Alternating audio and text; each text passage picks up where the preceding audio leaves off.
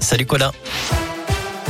Salut Cyril, salut à tous. À la une, aujourd'hui, un drame dans le Vercors. Ce dimanche, une jeune adolescente allemande de 12 ans a perdu la vie lors d'une sortie en raquette.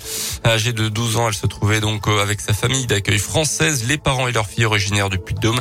Elle aurait fait une chute mortelle euh, d'une centaine de mètres environ selon le parquet de Grenoble. Une enquête est en cours. Un chauffard intercepté à Vassel dans le Puy-de-Dôme ce matin. Il roulait à 154 km heure au lieu des 80 autorisés sur une départementale. Euh, son permis de conduire a été retiré immédiatement sa voiture mise en fourrière.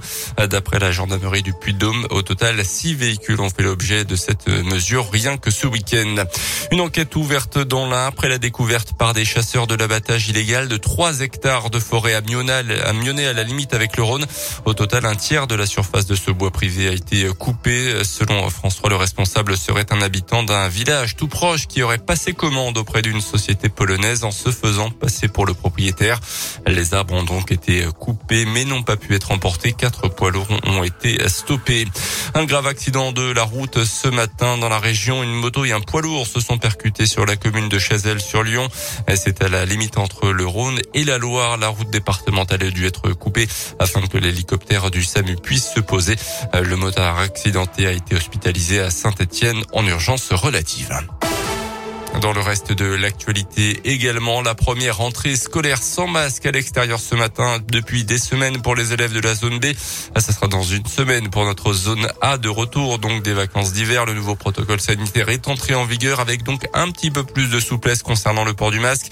La fin également des attestations sur l'honneur que les parents devaient remplir depuis des mois et la fin aussi des trois autotests obligatoires pour les enfants cas contact remplacés par un test à J 2 au niveau national. L'embellie confirme mais les restrictions sanitaires seront bien levées à partir de mi-mars et pas avant, a précisé hier Olivier Véran.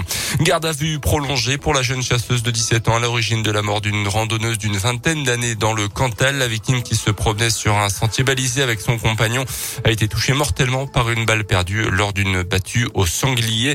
D'ailleurs, 75% d'entre vous êtes favorables à l'interdiction de la chasse les week-ends et pendant les vacances scolaires. Résultat de la question du jour sur notre site internet radioscoop point commun en rugby, un bien mauvais week-end pour la SM. Défaite ce week-end en championnat contre La Rochelle. Et ce lundi, le club auvergnat a annoncé deux blessures importantes dans son effectif. D'abord, Sébastien Bézier, victime d'une fracture du pouce. Le demi-mêlée sera absent au moins deux mois. Et puis, le jeune Gabin Miché souffre quant à lui d'une grave blessure au genou, une rupture d'un ligament euh, du genou gauche. Il sera éloigné des terrains pendant environ six mois, a annoncé euh, tout à l'heure le club de rugby auvergnat. Ce fut un plaisir.